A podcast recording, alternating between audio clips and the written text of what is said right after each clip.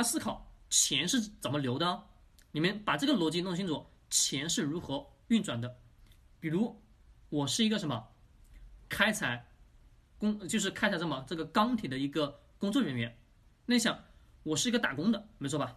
好，我既然是一个打工的情况下，我去出卖我的劳动力，获得我的收入，没错吧？但是我的劳动力也就是在开采这个呃矿铁石，对不对？我是一个打工的，我是开采这个煤矿，对不对？哦，不是这个铁矿石，铁矿石就是炼钢铁的，对不对？那铁矿石我是在出卖我的劳动力。好，老板给我钱了吧？对，那这个是我应得的工资。那各位，我应得的工资，我一般普通人拿了这个钱去干嘛？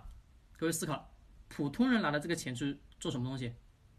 是呃消费了，没错吧？对，他是买日常的生活用品。那我们也知道了，这个钱是不是在流转的？先是从老板手上到员工，员工手上什么，再到其他的中小企业主，比如卖米的、卖油的、卖盐的，对吧？啊，卖衣服的、卖鞋子的、卖包包的，对吧？这些中小的呃特别小的什么小商贩，他们手上，那各位，他们这个钱是不是呃假设他们要什么要去买其他东西吧？对他们也会去买其他东西。其实就算不买，各位。你们在每一次交易的过程中，是不是都要交税吧？对，都要交税的。那我们想，这个税是交给谁的啊？我们的领导人的，没错吧？是交给我们的国家的啊，上交国库的，没错吧？是的。那这个过程中就形成了一个循环，国库又拿了这个钱什么去投资到啊市场当中，让市场上什么这些啊工厂、厂房、设备等等相关什么又是什么又再行一次盘活了，对不对？又可以。啊，去进行到这个地方投资，到那个地方去投资吧，没错的。那各位，这个钱的逻辑，大家永远是记住，永远就是记住，钱一定是扭转起来的，只是它扭转的形式形态有特别特别的多。那这个过程当中，各位，钱是一直在转，但什么东西发生了改变？各位告诉我，什么东西发生了改变？来，大家告诉我，什么东西发生了改变？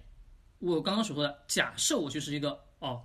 工厂的工人，对吧？我在出卖我的劳动力，获得了我的收入回报，但是给企业创造了什么？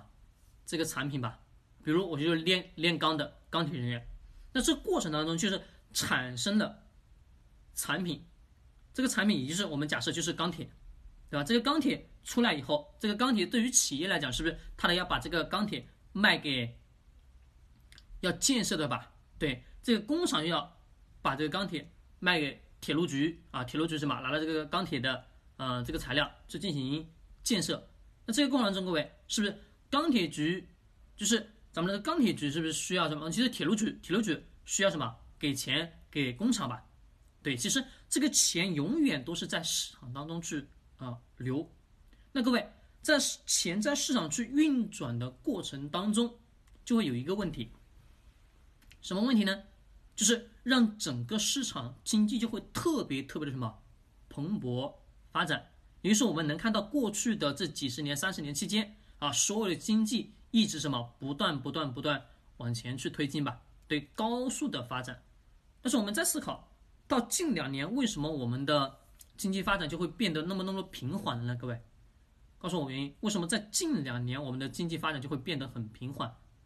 大家会说，哎呀，是发展遇到了瓶颈。该建设的都已经建设完了，对不对？那这个时候大家会说，哎呀，有一个问题，好，又出来什么？我们今年的，比如新基建，好，新基建我们一会儿讲，好吧？我们把房地产这个逻辑讲清楚，就是用钱的思维来讲清楚。各位，钱在扭转过程中，就是每到一个企业，每到一个地方，它都能什么带来价值吧？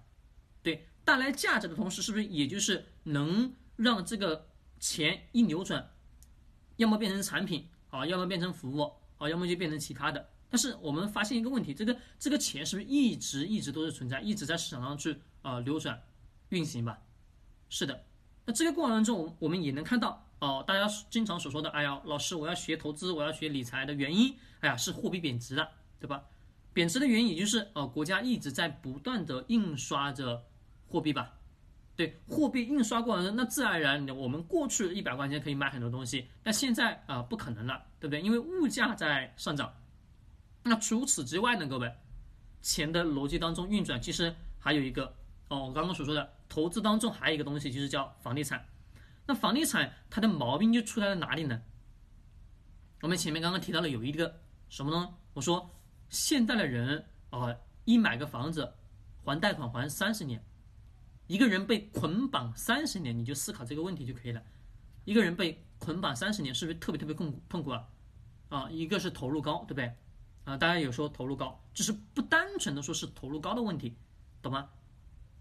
啊，房子的真实的核心是钱进去房地产了，你会发现它转不动了。为什么转不动了？三十年锁定了，是不是大量的房奴就是一发工资，哎呀，一大部分的钱，几乎是三分之二的钱还进房贷了，还给银行了。那我们再想一想，银行在干嘛？各位？银行是本身它是有生产能力的企业吗？没有，它是没有生产能力的。